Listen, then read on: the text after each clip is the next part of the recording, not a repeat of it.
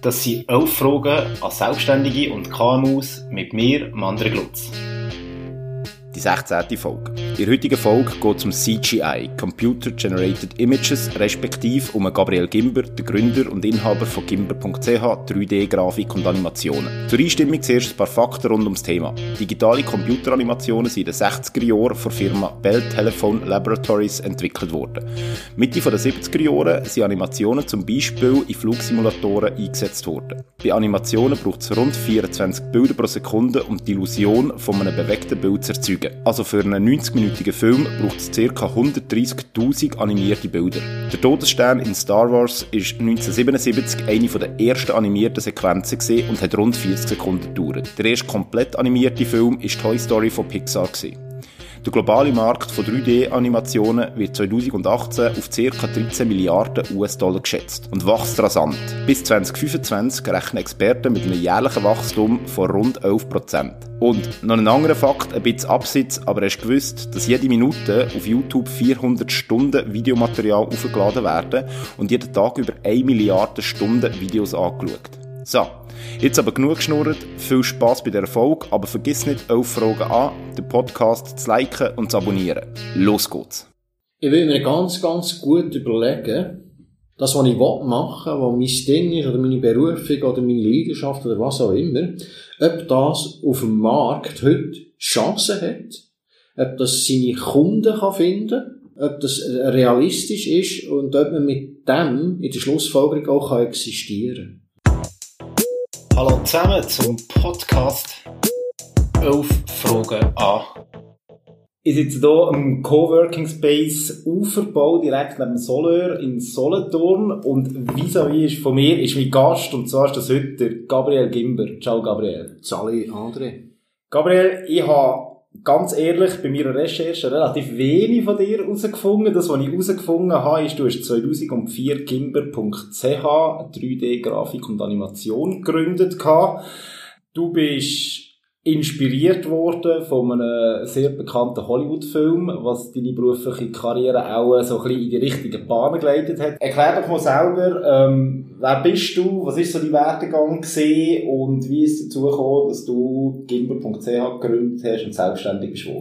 Also ursprünglich ähm, habe ich Goldschmied gelernt, das war meine Ausbildung. So. Ich habe auf diesem Beruf auch gearbeitet. Ich von Biel und äh, habe die Stifte aber Solothurn gemacht. Das war in der Zeit Leuenberger Goldschmied, das ist in den Alten gesessen. Grosser Bijoutier gesehen, Goldschmied und äh, das ist eigentlich so das, was ich gemacht habe. Und von dem aus ist es nachher in die Leuen, ursprünglich die Leuengenossenschaft, durch die Basildorf-Genossenschaft gegangen, dann haben wir Leuen innen geschafft, in Basildorf, also gekocht und serviert. Nachher habe ich noch neun Jahre lang Privatradio gemacht, Radio 32, dort bin ich Redakteur gesehen, habe Nachrichten gesprochen. Und, äh, ja, 2004 habe ich dann gefunden, so, jetzt mache ich mein eigenes Ding. Äh, und wie du vorhin das erwähnt hast, inspiriert, ja, äh, also 1977 Star Wars, mhm. als Zwölfjähriger im Kino gehockt und das Mund nicht zugebracht. Und da haben wir gesagt, ich, irgendwann baue ich solche Raumschiff für Film. Und das ist aber so eine Zeit gewesen, wo man die Raumschiff mit, also wirklich im Modellbau gemacht hat, oder? Und ich hatte dort noch keine Vorstellung gehabt, dass man da mal einmal im digitalen Universum werden landen und man gar nicht mehr mit Modell machen. Wobei, das gibt's natürlich jetzt schon immer noch. Aber ähm, das ist so, das ist so der, der Kick gewesen, so, äh, ich weiß nicht, wie viel Mal ich den Film dann gesehen habe, aber ich glaube, jeden Mittwochnachmittag ins Kino gegangen zu wo der gelaufen ist. Und ähm, das äh, hat mich eigentlich dazu geführt, dass ich heute in dem, ja, ich sage in dem Medien arbeite. Okay. Wie bist du aber jetzt zu dem Switch gekommen von eben Goldschmied oder Gastro-Branche zu eben zu Animationen, zu Visualisierungen. Äh, vielleicht hängt es ein bisschen mit dem, mit dem Urjob, also mit dem Goldschmied zusammen. Dann hat es noch die, äh, die Kunstgewerbeschule mhm. gegeben, bin ich noch gesehen. Dann hat es jetzt einen Vorkurs gegeben, ein Jahr lang. Und das ist ja so ein bisschen irgendwie in dieser, in dieser Nach-Star Wars-Zeit gewesen, oder 77 ist der erste gekommen, dann ist es gegangen so mit die 80er Jahre rein. Das war die Zeit, gewesen, wo ich noch in der Kunstgewerbeschule war. Und ähm, das nachher eigentlich in eine Firma reinzugießen, hat auch ein bisschen mit zu tun gehabt, dass ich mir irgendwie 1996 der erste Kompi gekauft habe. Und das war ein Mac, gewesen, ein Mac Color Classic. Ähm, hier in Solothurn, äh, Bruno Bucher war einer, der einen Laden hatte, äh, und, und, und Apple, einer von den ersten war in der Schweiz, der Apple Computer verkauft Und das war so eine kleine Kiste gewesen, und dann habe ich mir das einfach hineingezogen, und äh, vielleicht rückblickend, dann schon irgendwie so ein bisschen bei den Pionieren gesehen in dieser Zeit drin, aber so Personal Computer sind natürlich irgendwie zum Massenprodukt geworden. Und dann hat es die ersten einfachen 3D-Animationsprogramme gegeben, äh, und dann, dann hat man sich das einfach runtergeladen, oder? Das ist ja noch nicht, das ist ja noch nicht das Business gewesen. Ja. Das hat einfach Freaks gegeben, die irgendwie, äh, ein 3D-Programm auf die Beine gestellt haben und, und irgendwie durchprogrammiert haben. Und dann hat man so erstes Zeugs können machen. Das hat dann so eine Sogwirkung gehabt. Und dann ist das aber nachher von, äh, 96 bis, äh, 2004 ist natürlich viel passiert. Die haben immer eine größere Kiste dazu getan. Und eine schnellere Geschwindigkeit ist alles in diesem Business. Und dann irgendwann hat sich ähm, ergeben, dass ich äh, im Radio innen, also dort hat sich auch einiges bewegt, alles ist in Bewegung innen gewesen. Und an dem Punkt her habe ich gefunden, jetzt, jetzt mache ich das. Und das ist noch gerade mit einem Auftrag zusammengekommen. Und ich habe ja schon, bevor der Entscheid äh, gefällt worden ist, bin ich ja schon mit dem Thema unterwegs gewesen. Mhm. Also das ist schon ein paar, ein paar Jahre lang mit 3D geschafft, einfach in meiner Freizeit. Und da habe ich einfach das Gefühl gehabt, ich kann das. und da einfach losgelegt. Und das ist, ja, weißt, rückblickend auch, braucht es vielleicht manchmal so eine gewisse Naivität, Aha. sich so etwas reinchecken und eine, eine Überzeugung und, ähm, und dann macht man eben so etwas, ja. weil wenn man sich das alles davon durchdenken, denkt man sich dann vielleicht zu viele Optionen aus, dass es nicht könnte gehen, und dann macht man es nicht. Aha. Und das hat eigentlich recht gut funktioniert, oder? Und in dieser Zeit bin ich sehr wahrscheinlich in der Schweiz eher so ein bisschen bei den Pionieren gewesen, die auf dem Markt auftreten ist mit so einem Business. Das klingt jetzt so ein bisschen wie ein sehr weicher Wechsel, weil du gesagt hast, du bist wie nebenbei, hast schon gewisse Projekte gemacht mhm. und dann irgendwann hast du gefunden, okay, ich kann das Business daraus machen. Mhm. Hast du dir aber auch ein bisschen bewusst überlegt, ob du selbstständig sein oder weiter im, im Angestelltenverhältnis? Weil das merke ich jetzt so ein bisschen die die jüngeren Leute, oder so ein bisschen in meinem Alter, so Mitte 30, Anfangs 30, äh, oftmals ein Grund, wieso sie sich selbstständig machen, ist, weil sie äh, eben die unternehmerische Freiheit wollen haben und nicht in einem Angestelltenverhältnis wollen sein. Ist das bei dir, eine Rolle gespielt gehabt? Das hat sicher eine Rolle gespielt. Also das ist natürlich aus der Prägung heraus dass ich vorher immer Sachen gemacht habe, wo ich angestellt war. Und Radio ist dann bei mir so ein Sättigungsgrad da gewesen. Ich habe den Eindruck gehabt, dass dass, das dort, dass dort nicht mehr viel passieren kann. Ähm, ich bin in einer Zeit im Radio, in diesem Medium, wo extrem viel sich bewegt hat, oder? Ähm, da ist das ganze Format Radio gekommen. Und das hat bei mir aber eigentlich immer so einen, ähm, den Moment gegeben, wenn ich irgendwie den Eindruck hatte, jetzt habe ich es gesehen, mhm. jetzt bringt mich das nicht weiter, mhm. oder es fällt mich an langweilen, dann hat das eigentlich immer zu einer Bewegung geführt, mhm. oder? Also, nicht unbedingt so ganz bewusst, aber ähm, das hat immer zu einer Veränderung geführt. Oder? Und eigentlich die, die unternehmerische Freiheit, ja, das ist eigentlich nachher erst gewachsen. Ähm, das Bewusstsein also für, eine, für das Unternehmertum ist nachher eigentlich erst gewachsen, als ich dann festgestellt habe, dass es unglaubliche Freiheiten gibt in dem Innen, aber natürlich auch eine grosse Verantwortung. Mhm. Und, äh, und dass man gewisse Sachen kann spüren und gewisse Sachen überhaupt nicht kann spüren. Mhm. Mhm. Ähm, wenn man vielleicht, damit sich die Hörer das ein bisschen genauer vorstellen kann, was du genau machst. Also auf deiner Homepage kann man lesen, das sind 3D-Animationen, 3D-Grafik, Visualisierungen, Special Effects. Ähm, wie kannst du das erklären, was du machst? Vielleicht irgendwie auch anhand von einem Projekt, wo du gemacht hast? Also, ja, man muss sich vielleicht mal auf, also wenn man so sagt, 3D-Animation oder 3D-Grafik, oder das 3D ist auch, fachlich heisst es CGI, also eigentlich gibt es den Beruf in Amerika, in, in Europa mit, wie natürlich auch. Also CGI Artist und CGI ist Computer Generated Image. Ähm, äh, und das ist, man schafft einfach in einem völlig virtuellen Raum und äh, zaubert dort ähm, mittlerweile heute einfach neue Realitäten her. Und als ich angefangen habe, ist das noch sehr rudimentär gewesen, sind wir natürlich noch lange nicht auf diesem Level gewesen. Ähm, das geht, aber wenn man jetzt das Berufsbild so ein bisschen darlegen ich bin dort, ähm, natürlich auch so Generalist, würde ich sagen, oder? Und wenn man alleine unterwegs ist, so, gibt es auch irgendwie eine gewisse Größe, die das Unternehmen kann haben und darüber hinaus wachsen, äh, bedingt, dann musst du wirklich wachsen, dann musst du Leute anstellen, du brauchst relativ äh, viel Power in der Infrastruktur. Und da muss ich auch sagen, dass die Schweiz halt relativ ein kleiner Markt ist für das Business. Ähm, wie will man das äh, erklären in, in, einer bildlichen, in einer bildlichen Darstellung? Äh, klassische Erklärfilme. Ich habe zum Beispiel für die Regioenergie hier in Solothurn ein paar Sachen produziert, was darum gegangen ist, das ganze Hybridwerk, was sie da entwickelt haben, in einer 3D-Animation ihnen zu erklären, was ist Funktion, mhm. äh, wie ist das aufgebaut, das Ganze. Dort haben wir dann zum Beispiel in diesem Beispiel so, so einen Karton-Look gewählt. Wir haben gesagt, wir, wir machen das alles so ein bisschen nach Papier und Karton aussehen, mhm. oder? Ähm, und da geht man heute natürlich, also man kann heute eigentlich alles machen. Das ist natürlich das Verrückte. Und es hat gewisse Phasen drin, wo jetzt in diesem Medium irgendwie Sachen geben, die einfach an seine Grenzen gekommen sind.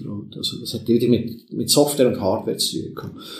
Ähm, das ist so, Erklärfilm ist wirklich so ein klassisches Genre. Und nachher, ja, es kann auch schon, äh, in einen Werbespot reingehen, wo man einen Special-Effekt macht. Ich habe zum Beispiel für das 40-Jahre-Jubiläum von der Baselor-Genossenschaft einen Film gegeben, der produziert worden ist über die vier grossen äh, Lokale, die sie hier haben. Und dort bin ich so zuständig für einen Special-Effekt, wo mhm. so Klappkarten auf einem Tisch im realen Raum gefilmt worden sind. Und da ist man so in die Karten reingeflogen und das ist alles aber virtuell gewesen, oder? Also Sachen, die so irgendwie in einem Film passieren, aber eigentlich ein Trick sind. So, mhm. solche mhm. Sachen. Es geht aber auch eben, wie gesagt, Erklärfilm, solche Sachen, ähm, es geht in Motion Graphics, also das sind mehr so zweidimensionale Animationen.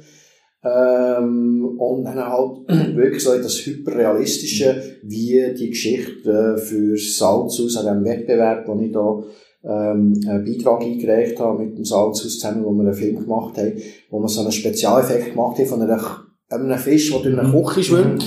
Mhm. Und die ganze Küche ist eigentlich virtuell. Mhm. So, oder? Und heute ist man wirklich halt einfach an dem Punkt, auch technisch, dass man Sachen so realistisch kann machen kann, dass man sie wirklich nicht erkennt. Mhm. Jetzt, eben, das war mein Eindruck vom, vom Portfolio oder von den Referenzen, die du angegeben hast, äh, oder wo man sieht im Internet, es sind viele Sachen Unternehmenskommunikationsgeschichten wieso bist du jetzt gleich nicht in der Filmindustrie gelandet oder sogar in der Gaming-Industrie? Also so, wie ich es mitbekomme, wäre zum Beispiel die Gaming-Industrie, finanziell auch sehr lukrativ, wenn du dort reinkommst. Ich glaube, in der Schweiz haben wir, glaube nicht einmal so einen schlechten Standort äh, für, für gewisse Anbieter. Ähm, wieso ist das kein Thema bei dir?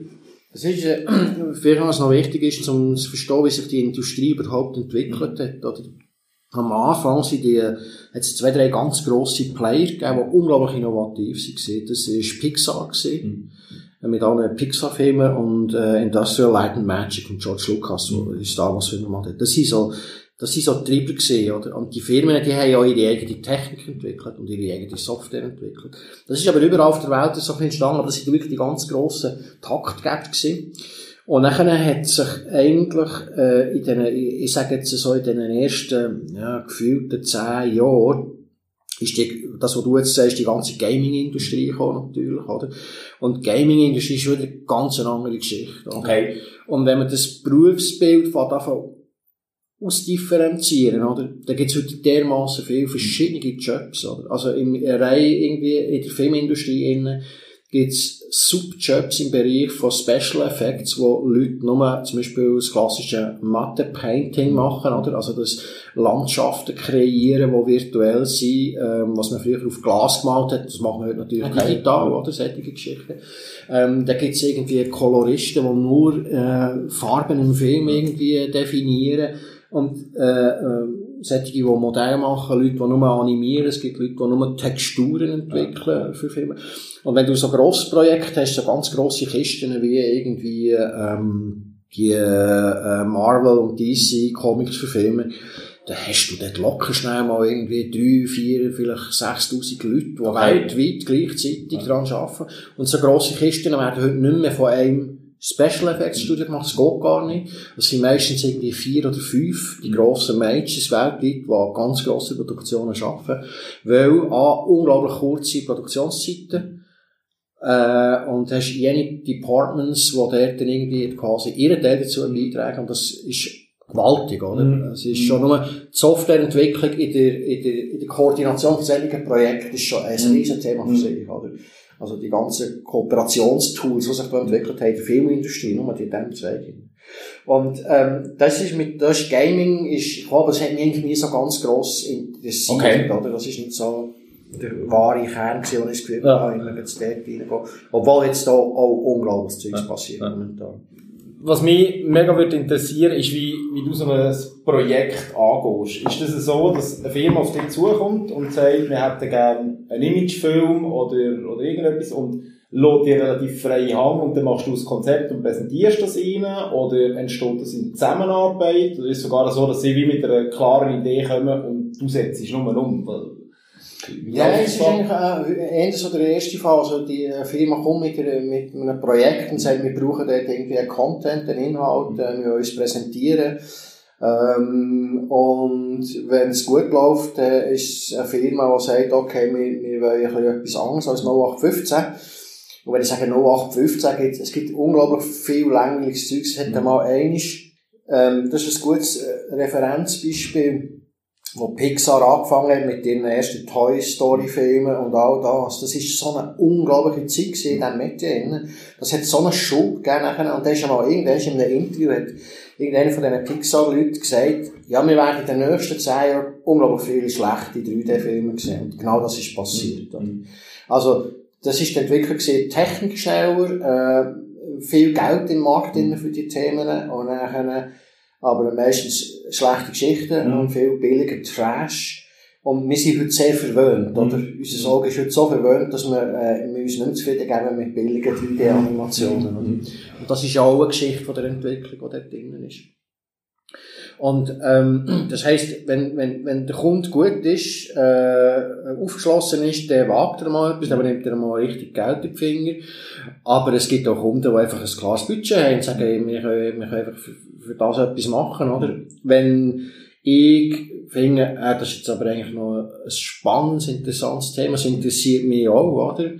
Ähm, ja, dann äh, kann es natürlich manchmal einfach irgendwie wirklich äh, eine coole Sache Mhm. werden.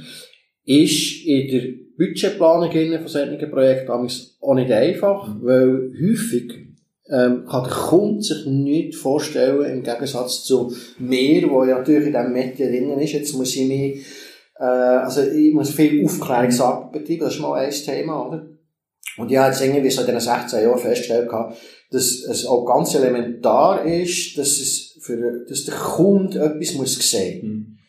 Mhm. Man kann es ihm schwer Mhm. erzählen. Ne? Wenn man nicht, wenn man nicht mit, also wenn man mit dieser Welt nichts zu tun hat, wird es unglaublich schwierig, äh, für Außenstehende. Und das, wir könnten andere Themen nehmen, die wir sehr wahrscheinlich auch wir hätten, damit uns das nicht können vorstellen Und, ähm, das heisst, ich habe dann einmal irgendwann festgestellt dass es sehr gut ist, wenn man der Kunde, wenn er irgendwie eine Idee hat, ne, man das aufgreift und halt in einer Vorprojektphase auch mal Sachen macht, die so wirklich in die Idee reingehen, die man sich vielleicht vorstellt, aber auch in die Kreation, die nicht reinbringen. Mhm. Und das ist so ein kleines Antasten, oder?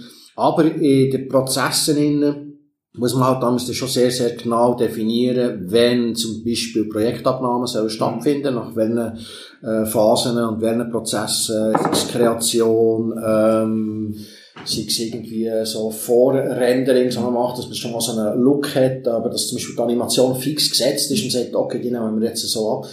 Ähm, weil wir natürlich in der ganzen Produktionspipeline in, äh, irgendwann an einen Punkt haben, wo man weiss, okay, wenn wir jetzt dafür einfach zurück eingreifen, dann wird es schwierig, Mhm. oder? Es ist nicht so ein Problem, heute zu sagen, ähm, die äh, schöne Vasen auf dem Tisch, die zwar 3D ist, die können wir jetzt aus Metall Gold machen, Mhm. und wenn der Kunde sagt, ich will es gleich aus Plastik, ist das heute nicht mehr so ein Problem, weil Ja. man nicht irgendwie von Grund auf muss anfangen, ähm, weil man sehr selektive äh, Prozesse kann auslösen kann, man quasi in der Postproduktion noch die Möglichkeit hat, einem Kunden differenzierte Versionen anzubieten, oder? Aber wenn natürlich heisst, ja, wir, wir wollen jetzt gerne die Animationen so oder so machen, dann fängt man natürlich dann wieder an einem anderen Punkt an. Und das, ich, ich habe festgestellt, dass die Kunden mit der Zeit näher, dass sie das reinkommen, als Verständnis bekommen für die Arbeit und für die, was dort dahinter steht. Mhm. Und das löst auch eine gewisse Faszination aus, wenn sie mit dem nichts zu tun haben. Und aber auch eine Akzeptanz, weil sie natürlich auch irgendwo verstehen, okay, ähm, ja, das ist nicht einfach schnell aus dem Ärmel zu schütteln, Mhm. oder?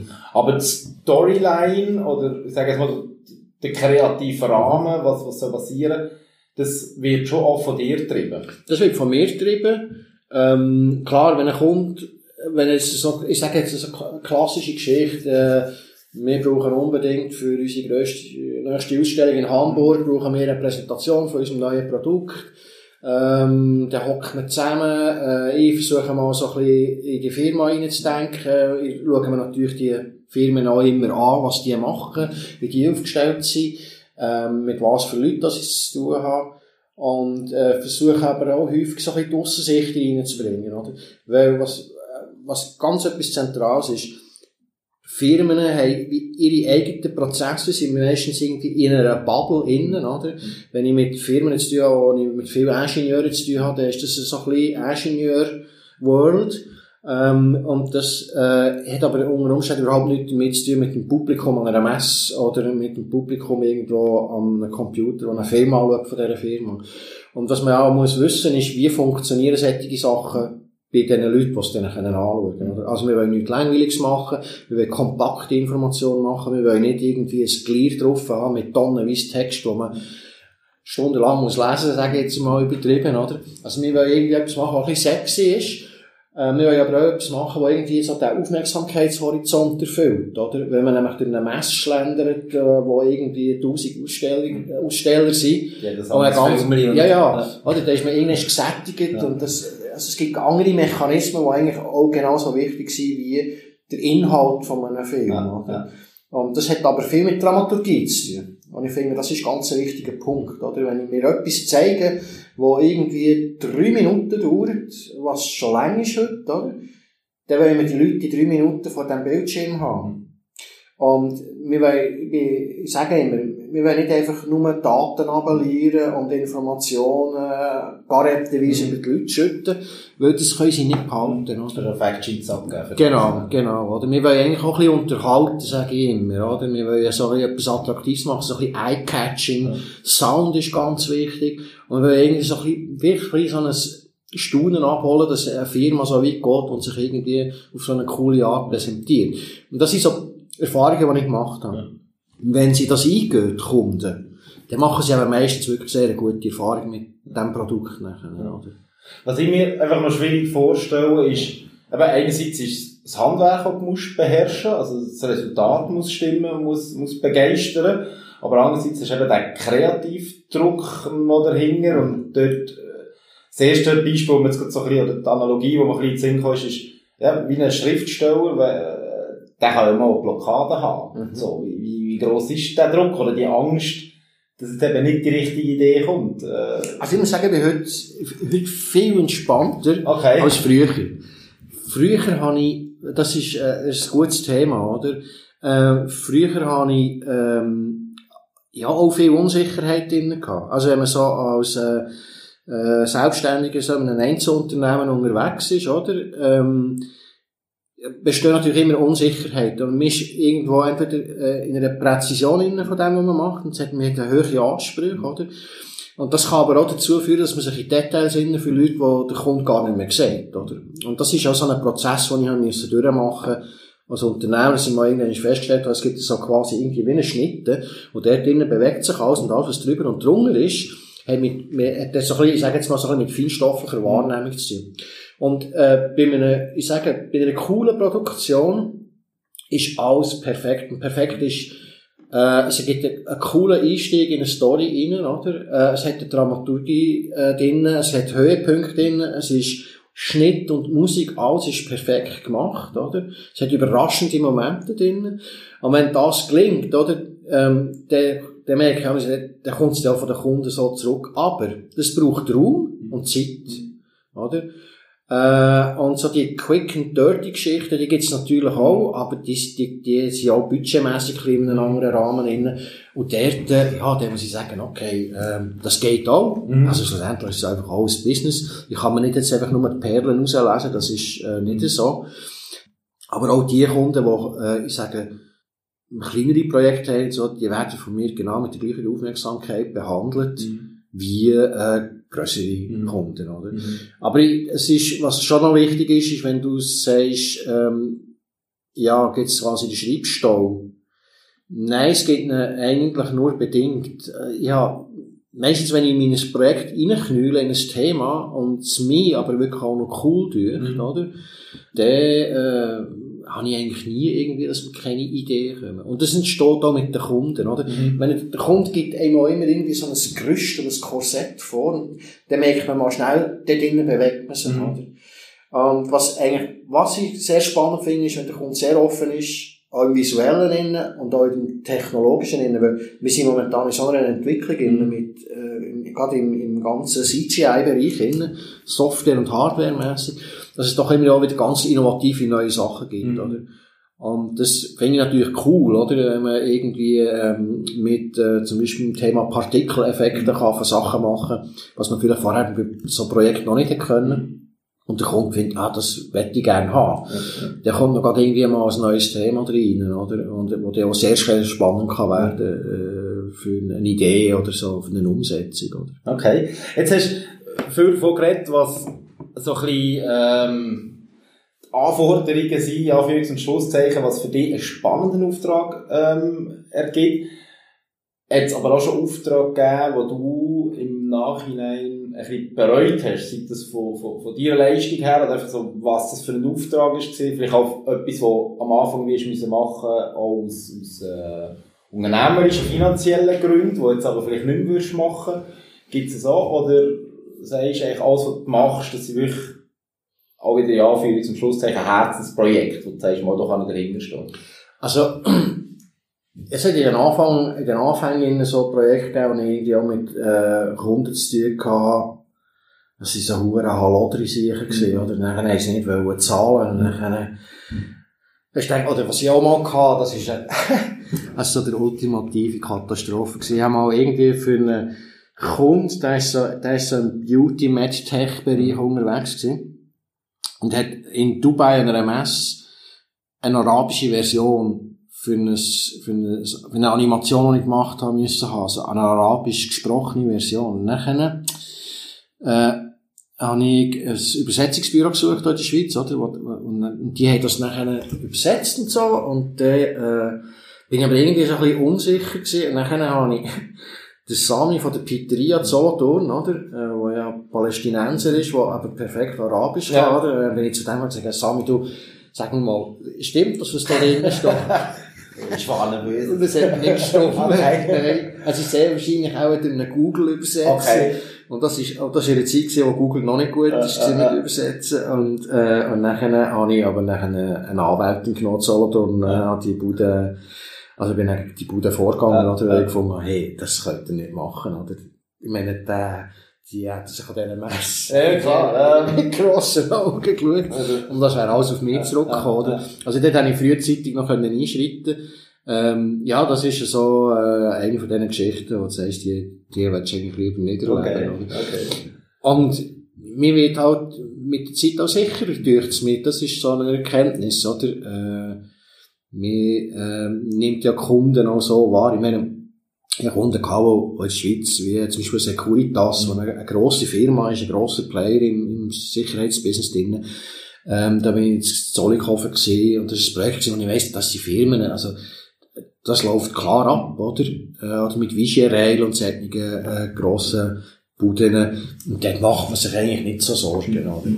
Ähm, aber es gibt es, ja klar, ich kann immer mal noch mit reinlaufen, mhm. aber ich, ich würde jetzt heute behaupten, dass ich das schon relativ früh merke und mir auf Projekt, wenn ich das Gefühl habe, das ist mir jetzt einfach zu Lust, oder, äh, da ist viel grosses Blabla dahinter, aber es kommt dann nichts Gescheites raus, oder? Da, okay. da halte ich mich dann, glaube ich, eher zurück. Also. Okay. Äh, ich weiss, das ist eine relativ eine schwierige Frage.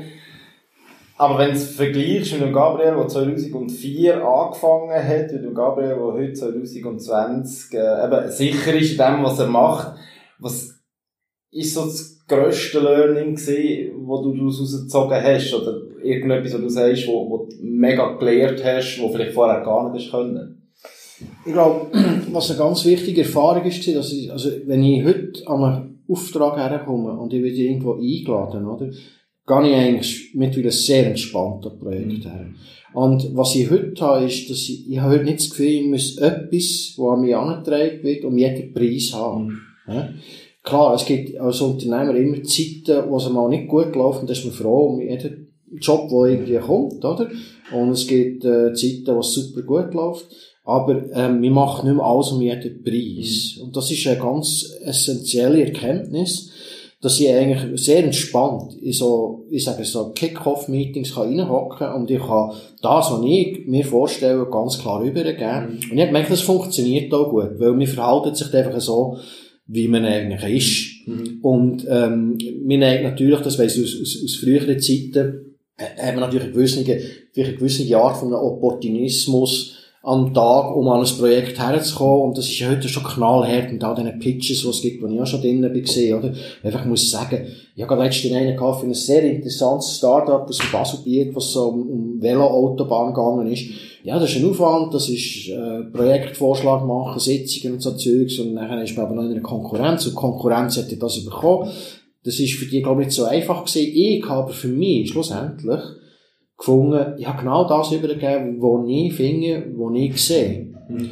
Und das heisst, wenn ich eine Idee habe nachher für so etwas, bringe ich die über und die Idee ist vielleicht nicht so angepasst, opportun im ersten Moment für einen Kunden.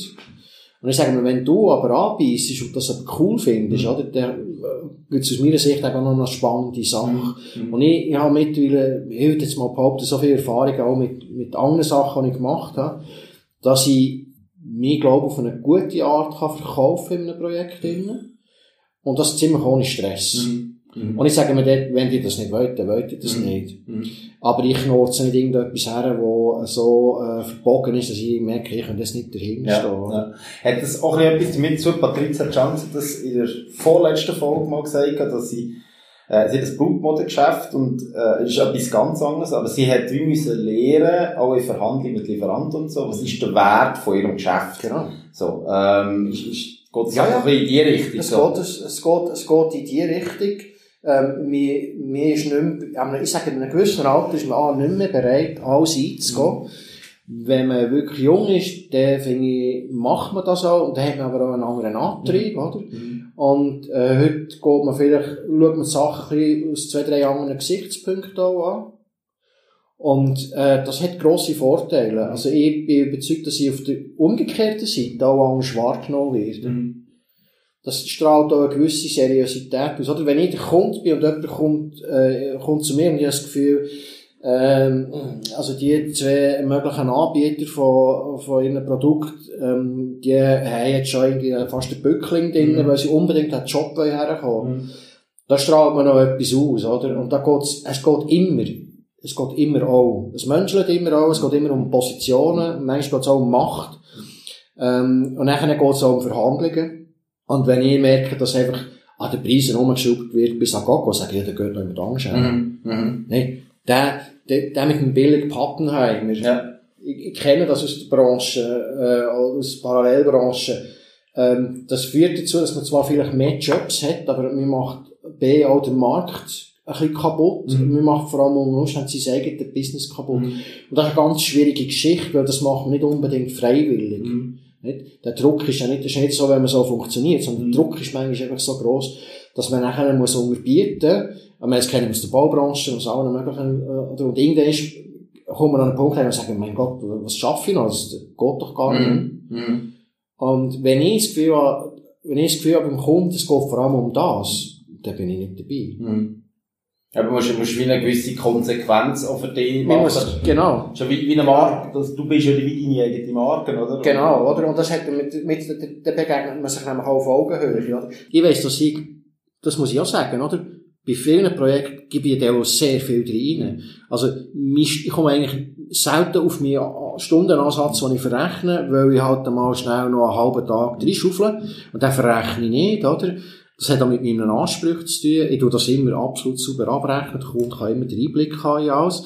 Aber, ähm, ich muss sie nicht machen, ist so Unterbietungswettbewerbe mhm. und so. Und dann muss ich sagen, der, der, das macht auch keinen Spass mehr zum Schaffen, oder? Wenn man dann so auf dem letzten Drücker muss, rausschaufeln, mhm. oder? Dann, ich muss sagen, die letzte Konsequenz hört man lieber auf mit dem, wenn es den Markt nicht mehr hergibt, dass es das, oder dass man zulässt, dass man für eine gute Arbeit auch, äh, wirklich gutes Geld, mhm. richtiges Geld bekommt. Mhm. Aber es sollte ja, du, du leistest etwas und der Wert sollte genau. gezahlt werden, oder? Genau. genau. Wir haben jetzt schon verschiedene von deinen Aufgaben angesprochen gehabt. Eben, du hast gesagt, Verhandlungen ist Teil von deiner Aufgabe, Konzeptionierung, äh, schlussendlich dort die Umsetzung. Äh, was, gibt es noch für Aufgaben? Oder wie teilst du deine Zeit ein? Wie viel davon bist du wirklich vor dem Computer und bist an einem Projekt am Arbeiten, am, am Entwickeln? Wie viel musst du noch ähm, lobbyieren oder, oder Aufträge reinholen? Das ist immer ein bisschen schwierig, oder? Ähm, wenn man, natürlich ist es toll, wenn wir jetzt eine Firma wären, wir hätten jetzt vielleicht vier, fünf Leute, oder? Die gibt es in der Schweiz. Mittlerweile auch. Erstaunlicherweise gehen ganz grosse Firmen immer noch irgendwie auf London oder auf Berlin ihr Zeugs produzieren, oder? Wobei es in der Schweiz auch Firmen gibt, die sehr gutes Zeugs machen können im CGI-Bereich. Aber es ist natürlich kein Markt, oder? Die Schweiz ist jetzt definitiv, also, es ist irgendwo dann einfach festgelegt und aufteilt, oder? Ähm, ja, und das ist halt, wenn ich jetzt zurückblicke, hätte ich müssen sagen, ich hätte, ich hätte in den 2000er Jahren so fix müssen unterwegs sein, dass ich sage, okay, jetzt gehe ich auf Berlin, stampfe dort den Boden aus dem Boden, wie auch immer, oder treffe, versuche Leute, oder, und, äh, Gleichgesinnte, und dann geben wir richtig Gas. Mhm. Das hat eine Zeit gegeben, wo ich das Gefühl hatte, also heute würde ich sagen, da habe ich das Gefühl gehabt, das hätte man können machen. Mhm. Das ist so der ganze Aufbruch in dieser Thematik. Oder? Heute ist der Markt halt einfach von ein paar ganz grossen Player gesättigt. Und die sind wirklich sehr gross. Oder? Die können ja unglaubliches Zeugs leisten. Aber in der Schweiz ist der Markt der Kunden nicht so gross für solche Produktionen. Wieso, wieso bist du limitiert auf, auf äh, die Schweiz? Also ich habe mir jetzt vorgestellt, gehabt, dass ein internationales Geschäft möglich wäre.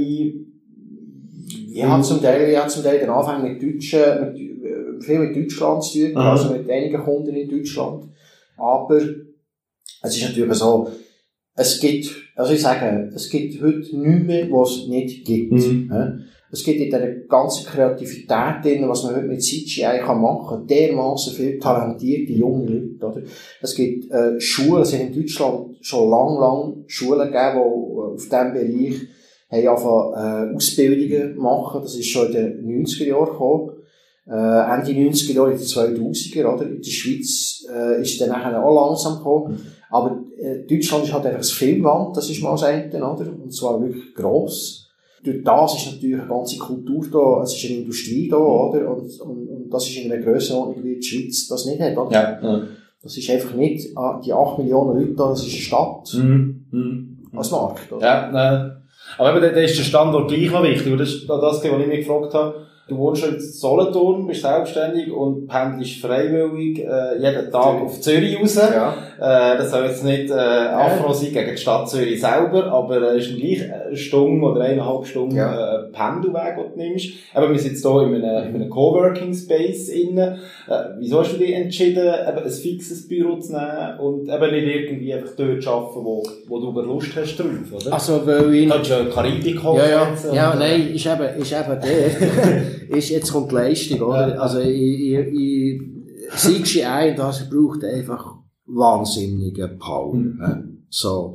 Ähm, und, äh, man kann nie genug haben. Also, was ich festgestellt habe in den letzten, also von seinen letzten 16 Jahren, etwa 14 Jahre lang in einer, ich weiß nicht wie viel Zeit, dass ich von meinem Leben einfach verplempert habe mit Warten aufs Rendering. Hä? So. Das ist, das ist natürlich wahnsinnig. Was, oder, äh, in den Anfängen in, in einer völligen Abstraktion innen müssen arbeiten. Also, wir hätten nur eine Linie gesehen auf dem Bildschirm, zwar dreidimensional gewesen, wir das können drehen und anschauen und hin und her fahren. Und jetzt sind wir langsam am Punkt, dass wir ziemlich näher an so reale, ähm, Darstellungen kommen, in der Arbeitsumgebung. Also nicht im fertigen Produkt, aber schon in der Arbeitsumgebung sehr, sehr näher dran sind. Das werdet ihr jetzt ja auch so gesehen mit der PlayStation 5, oder?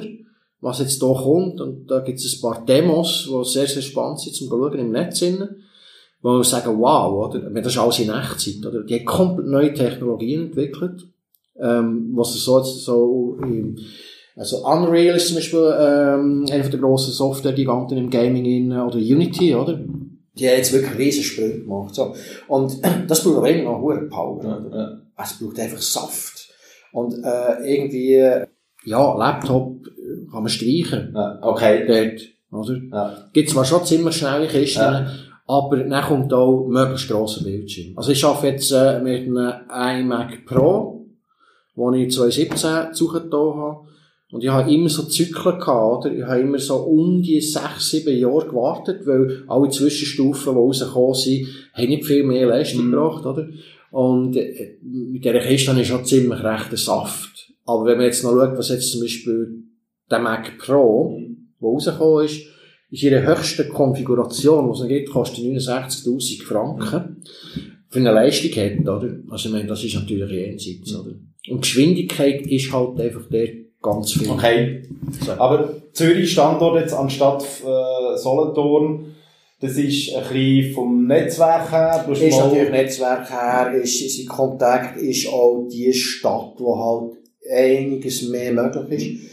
Wobei, ich muss sagen, in den Anfängen ist Solothurn auch ganz viel möglich gewesen und möglich wurde ja viel für Hessbus gemacht, Ja. zum Beispiel, so, äh, Visualisierungen von ihren Light-Trams, die sie da überall erfolgreich unterwegs sind damit, oder? Ähm, und äh, klar, das, das hat immer so äh, in Solothurn gute Geschichten gegeben. Aber halt auch Zürich, ja, ich kenne halt ein paar Leute mittlerweile dort auch und äh, das sind gute Kontakte, das hat man schon, also ist schon ein Punkt, wo man kann sagen, wenn etwas passiert in diesem Business, dann ändert der das hier. Ja, So. ja. Das ist so ein bisschen am, am Puls von der Es ist ein bisschen am Puls, es ist ein bisschen so, äh, klar ist, passiert sehr viel natürlich mit Startups und Innovation und, ähm, und es passiert auch viel nichts. Ja. natürlich, oder? So, auch. Aber in dem noch Schweiz, gell? Ja, ja, ist immer noch aber, äh, aber in dem Sinne, ähm, Mama, ist das gut und der ist so, dass, äh, mein Arbeitskollege, Gabriel Alber, äh, das Zürich lebt mittlerweile, der war früher zu Solothurn gewesen. Und wir haben einfach gefunden, wir wollen zusammen ein Büro haben, oder? Ja. So. Zu ihm kommen wir vielleicht später noch schnell. Immer überlegt, wo, wo willst du her? Wo siehst du dich so in den nächsten zehn Jahren mit, mit gimber.ch? Aber du hast, ganz am Anfang hast du erwähnt, du brauchst immer wieder mal eine Abwechslung, weil es dir langweilig wird, weil du irgendwie so auch das Game ein bisschen durchgespielt hast und es kennst. Äh, wie lange bleibst du dem noch treu? Oder was sind so deine Pläne? Oder planst du gar nicht eigentlich, was macht der Gabriel in zehn Jahren? Äh, ist noch schwierig. Also, in zehn Jahren würde ich pensioniert, oder? Okay. Ja. Dann sind wir schon dort oder. Also, ich sage jetzt, äh, Ende Fahnenstange. Nein, ich sehe es natürlich nicht so. Ja, ja, ich sehe, ich sehe, ich habe schon ein paar Sachen im, im, im Kopf finden, oder? Wo, wo ich mir noch vorstelle, was ich noch gerne machen will, oder? Mit, mit den 16 Jahren, die ich jetzt so unterwegs bin, bin ich natürlich auch etwas, wo ich schon sehr, sehr lang dran bin. Und das prägt einem auch. Und es ist auch so, dass die Alternativen dazu natürlich irgendwie immer wieder kleiner werden. Und es ist, äh, ich sage, wenn man so 20, 30, 40 ist, dann springt man noch schnell mal auf etwas ganz anderes über. Aber die Taktrate hat man dann irgendwie mit 55 zu 65 ist das äh, natürlich, das ist alles ein bisschen Slowdown so, oder? Das ist schon gut. Aber ja, es ist, es ist natürlich auch noch, was wichtig ist, die Beschleunigung wird das noch schnell vielleicht aufgreifen. Die technologische Beschleunigung, die wir momentan haben, das heisst Software- und Hardware-mässig, ist so unglaublich in diesem Business innen, oder? Dass wir an Sachen ankommen, wenn man nur zum, nur das Thema Deepfake-Videos, oder? Mhm. Mhm. was ja unglaublich ist. Und ich habe mal Software runtergeladen, oder, wo man so Zeugs machen kann. Und das Zeug springt momentan, macht das riesen Springen, Mhm. Das ist dort, wo ich, wie ich mein Gesicht auf, äh, Genau, das andere genau, Gesicht, genau. äh, Also, man kann, man kann, man kann irgendwie an einem, äh, an einem Sportler irgendwie den Barack Obama, äh, drauf tun, oder man kann, man kann, man kann irgendwie den Trump Zeugs sagen, Mhm. wo er nie gesagt hat, Mhm. oder? Ähm, und, äh, der Punkt an dem ist, die Entwicklung ist dermaßen rasant. Mhm. Und das ist, ich sage, ich würde jetzt mal behaupten, das ist momentan so ein bisschen exponentiell Mhm. dass ich würde sagen, was ist in zehn Jahren? Ich könnte das in meiner, aus, meiner, aus meinem beruflichen Werdegang gar nicht darauf projizieren, weil ich gar nicht weiss, wie die Technologie dann wird sein, oder? Mhm. Also ich stelle das mal in Frage, ob es mein Job dann noch so Mhm. braucht, das ist mal das eine, oder? Und ich sehe die Entwicklungen, die disruptiven Entwicklungen momentan in ganz anderen Sachen. Ich kann das Fallbeispiel zeigen. Augmented Reality, oder? Äh, Apple hat das schon auf die Spitze getrieben. Ich habe eine Firma aus Kalifornien mitgeschnitten, die vor äh, zweieinhalb Jahren ist. Torch haben die geheissen. Die haben eine App rausgebracht, die so Augmented Reality Zeugs machen können. Die haben ein ganzes ähm, Universum aufgebaut in dieser App innen mit sehr spannenden Tools. Aber das hat über seinen ganzen Entwicklungszeitraum nie so richtig funktioniert. Mhm immer, also das Handy ist der fast irgendwie aus der Hand gefallen, weil es glüht hat, oder, weil es dermassen aufgeheizt worden ist. Äh, es hat immer ein bisschen geruckelt und sie haben eine Bedienungsoberfläche gemacht, die sehr, sehr kompliziert war. Und Apple ist gekommen und hat, äh, parallel dazu in dieser Entwicklung, ich habe die immer, ich habe, ich habe mich dort angemeldet, ich habe ein Konto aufgetan, ich habe mhm. Zeugs ausprobiert, ähm, ich bin immer so ein bisschen dabei gewesen und hat die mitbekommen, oder? Und hat dann noch parallel dazu natürlich gesehen, was Apple macht, oder? Ich sage, ich rede jetzt von Apple, wo Apple sehr innovativ ist. Ja. Ich sage nicht Geschichten, oder? Und dann ist es irgendwie so wie gewesen, dass es, ähm, jetzt da im Lockdown innen, ähm, plötzlich die Meldung kam vom CEO, sie stampfen das ganze Projekt ein. Okay. So. Und das ist, das ist der Punkt. Mhm. Weil, ähm, die, die, das sind etwa sechs Leute gewesen, oder? Die sind sehr innovativ gewesen. Die haben sehr wahrscheinlich, ich würde sagen, vielleicht einen unglaublich, äh, äh, guten Unternehmensgeist gehabt. Es war auch ein gutes Team gewesen. Die haben viel cooles Zeugs hergebracht. Aber sie haben nicht links und rechts hergeschaut, was dort passiert. Ja, ja, ja. Und dort ist Zeugs passiert, da muss man sagen, was willst du mit dieser Idee? Die grossen Player, die haben dermassen Power, die haben Ingenieure, die haben die besten von den besten Leuten, oder? Und die machen das mit links. Ja, Ressourcen und alles. Die machen das ja. Und das Einzige, was man machen kann, ist eine Start-up-Geschichte, ist, du platzierst die so mit einer Idee, dass die so einen grossen reinnehmen und mhm. sagt, okay, wir kaufen euch die Idee an. Ja, ja. Das ist der Punkt, oder? Aber dass du mit so einer Idee auf dem Markt zum Player wirst, ja. vergiss es mit ja. drei, vier Leuten, oder? Ja, klar. Unglaublich schwierig. Ja, ja. So. Und darum, um noch einmal auf deine Frage zurückzukommen, würde, wenn du fragst, was ich in zehn Jahren denke, ich kann das wirklich nicht sagen, weil ich nicht weiss, wo die Technik überhaupt noch hergeht, oder? weil sie so rasant ist momentan. Äh, spannend ist, habe ich erst in einem Buch gelesen, gehabt, äh, da geht es ein bisschen um, um Innovation oder eben Zukunftsforschung, oder? Und, und er hat gesagt, es ist, immer wenn man von Zukunft redet, hat man ein Problem, und sagt, man stellt sich die Zukunft linear vor. Also, genau. das, was jetzt hat, einfach äh, moderner oder genau. zukunftsfähiger, oder? Aber dann kommt der, je nachdem vielleicht entwickelt, man hätte mal nicht gewusst, dass es ein Smartphone wird geben. Du wärst ja. nie drauf gekommen, wo man noch zum Kassettli-Stadium war, oder Discman, ja. oder, äh, Digitalkamera. Und du bist natürlich schon sehr, sehr in einer ähnlichen Situation, weil das ist ja, ja. das ist ja Zukunftstechnologie. Man kann, man, kann, man kann sagen, man hat es in der Fotografie gesehen, mhm. was es heisst, wenn Software zur Demokratisierung führt ja. von einem Beruf. Ja. Das heisst, also Demokratisierung heisst, jeder kann das nachher. Also ich meine, ich kann mit Instagram super coole Fotos mhm. machen, ich habe künstliche Intelligenz und mache das Foto, wo früher ein Fotograf mhm Zeit braucht hat, um das zu machen. Mhm. Jetzt, äh, was ist denn der Wert von einem Fotograf mhm. heute, wenn das alle können? Ja. Natürlich immer noch die Geschichte, die man erzählt. Oder was in einem Bild innen passiert, mhm. oder? Ähm, und das ist, äh, um noch auf das zurückzukommen, was ist in zehn Jahren?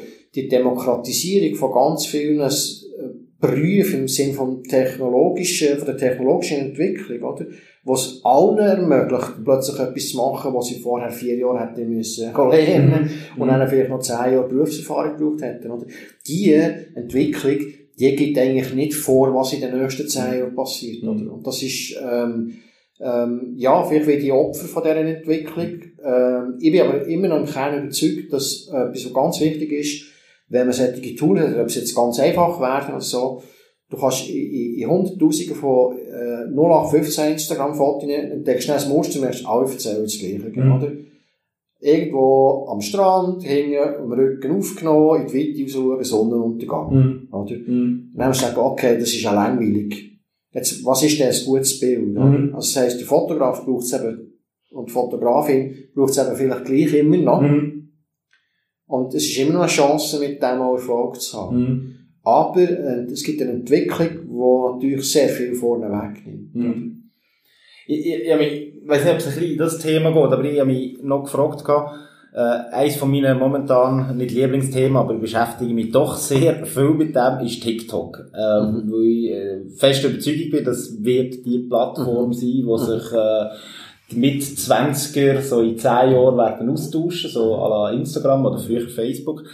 Ähm, und was mir dort einfach auffällt, oder was mich auch fasziniert, ist, wie viel, wie viele junge Leute sich mit Kreativität äh, im, im Kontext von Videos auseinandersetzen. Also es ist eben schon lange nicht mehr einfach nur ein Tanzvideo-Portal Ja. oder, oder Ja. sonst irgendetwas. Ähm, was hast du das Gefühl, hat das, wird das ein bisschen Entwicklung äh, oder äh, Einfluss haben auf grundsätzlich die Branche von Kommunikationsfilmen oder, oder solche ähnliche Tätigkeiten, wie du hast, weil sich viel mehr Leute mit dem auseinandersetzen. Also, eben bei uns früher, wenn jemand einen Film gemacht hat, dann ist er ein Freak, also dann hat er das wirklich wollen machen, Ja, oder? Ja, ja, Und jetzt, jetzt gibt es so viele Leute, die sich mit dem auseinandersetzen und sich auch ein bisschen begeistern. Ist das Gefühl, das hat- wird einen kleinen Einfluss haben, oder ist das sicher. eben Hobby und, Nein, nein, sicher, sicher. Ich bin, ich bin der Überzeugung, wenn ganz viele Leute die Möglichkeit haben, mit technischen Tools etwas sehr Ähnliches zu machen, entstehen viel größere Prozesse dort drin, oder? Und wir, also wir darf das nicht klein machen. Das heisst nicht, dass wenn einer ein Leben lang Filmer ist, dass er dann ein guter Filmer war. Weil es doch irgendwie auch immer die Möglichkeit gibt, dass jemand, der zum ersten Mal einen Film macht, und dann macht es noch mit einem Handy, dann er plötzlich einen Oscar gewinnt. So ein bisschen übertreibt gesagt, Mhm. oder? So. Und das meine ich aber eigentlich mit der Demokratisierung von solchen Prozessen, oder?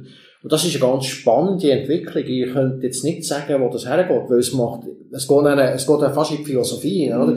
Werden wir, schaffen wir uns irgendwann ab? Ganz weit gesagt, Mhm. oder? Wir haben Industrie 4.0, wir werden, es hat immer mehr Roboter kann Mhm. Machen. Und das ist in dieser Entwicklung genau gleich. Und solche Plattformen wie TikTok, klar, die werden überleben, wenn sie so quasi zu Global Players werden.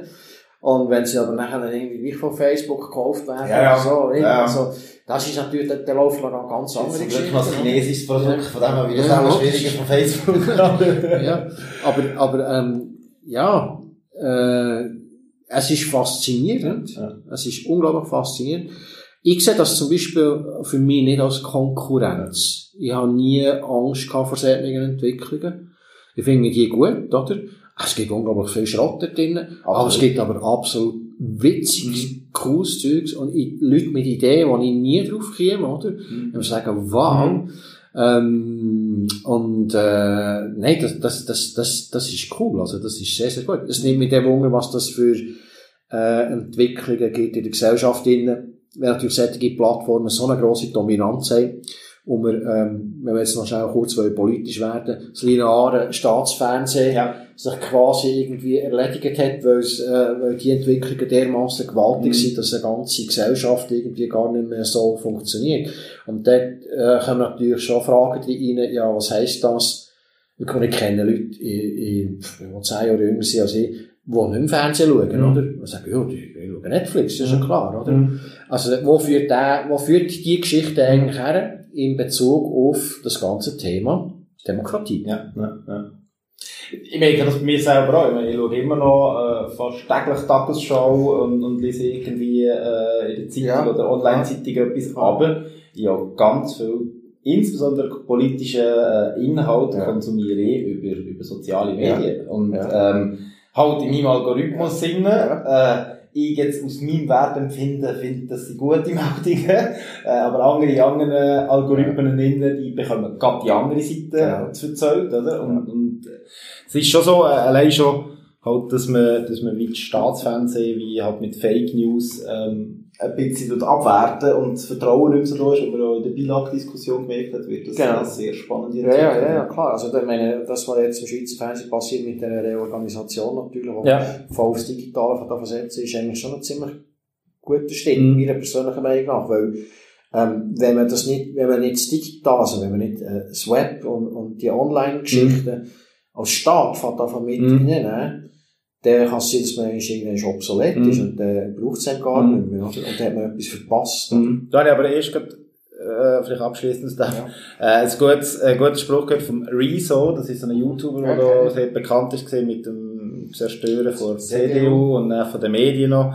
Ähm, und der hat im ARD oder im ZDF hat er, hat er so sehr beruhigend zu so einem älteren Interviewpartner gesagt, sie müssen keine Angst haben. Es sind nicht YouTube, was sie, ab, äh, was sie wird ersetzen, das sind Jahre Fernsehen, sondern es sind einfach Online-Content. Also, eine Mediathek, wie das SRF jetzt schon hat, oder ja. auch ARD, genau. ZDF, ähm, das wird die Zukunft genau. sein, oder? Ja. Also, wir werden schon auch nicht nur YouTube-Videos müssen schauen, wo Klar. Schminktipps vorkommen, ja. oder ja, ja. sonstige Sachen, oder? Jetzt, vielleicht noch, du, du hast vorhin, äh, die letzte Frage eigentlich, du hast vorhin erwähnt, eben, ähm, ja, schaffen wir uns nicht ab als Menschheit. Ähm, eigentlich ist auch das ganze Interview ein bisschen eine Farce gewesen, das ist auch nur ein Deckmantel von dir, gimber.ch. eigentlich bist ja du in einem anderen Unternehmen tätig, mit Satronk Industries, ja. wo Innovation und Entwicklungen macht von Technologien zur Erhaltung von der Menschheit. Genau. Ähm, ist ein hochgesetztes Ziel. Äh, was kannst du mal etwas sagen zu diesem Projekt?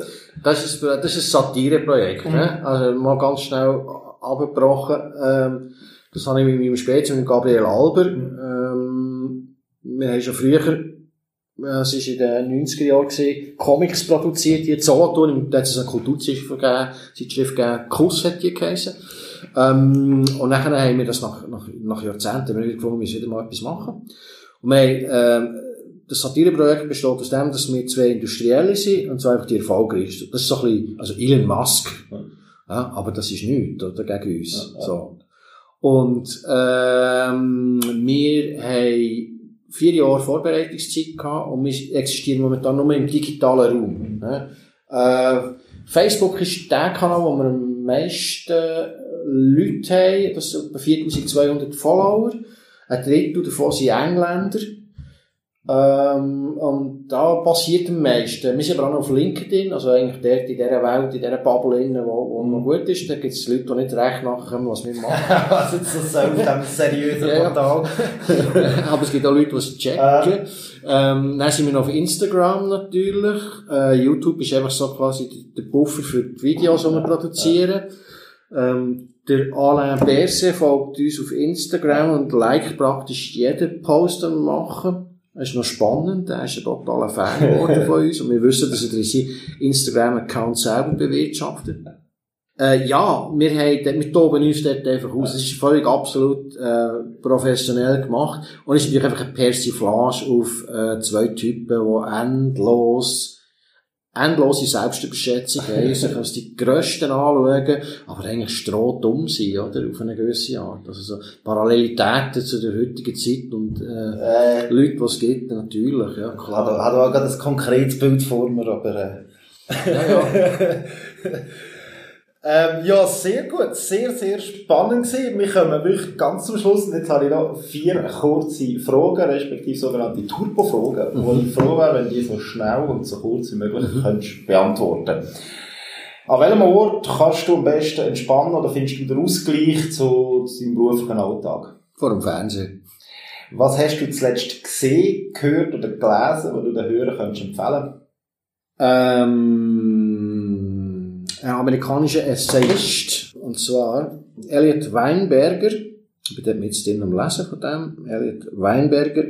Und das Buch heißt Neulich in Amerika.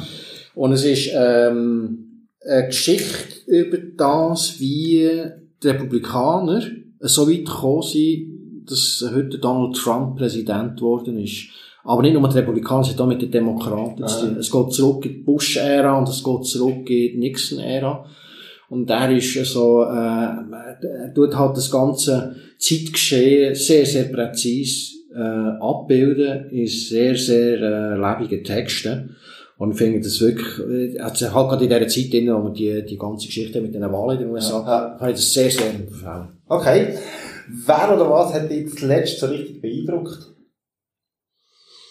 Ja, fällt mir jetzt eigentlich gar niemand ein.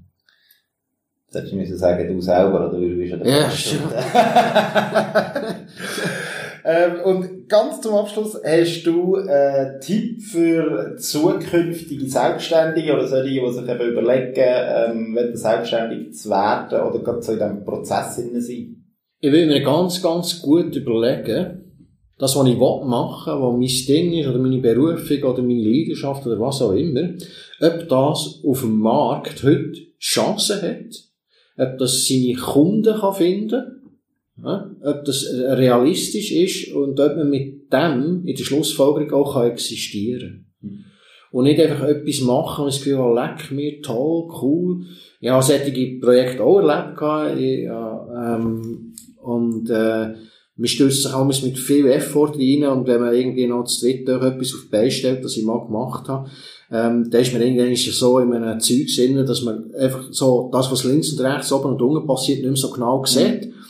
Und dann irgendwann schlägt man sich einfach wahnsinnig den Gring an, mhm. oder? Und ich finde, es, es ist gut, wenn man sich aus etwas, wo man drinnen ist, mal versucht, zwischen ihnen daraus rauszunehmen und das ein bisschen von außen anzuschauen. Und das ist gut, wenn man gute Freundinnen oder Freunde hat, die einem dort vielleicht auch mal so ein bisschen äh, helfen, den Blick zu finden, wenn man ihn nicht hat. Mhm. Sehr gut. Ähm, Gabriel, ich bedanke mich recht herzlich für deine Zeit, dass du extra frühzeitig von Zürich hier ja. auf Solothurn gekommen bist. Merci vielmals. Danke dir auch vielmals, André. Das wär's auch schon wieder gewesen. Geht mal auf gimber.ch und schaut seine Produktionen an.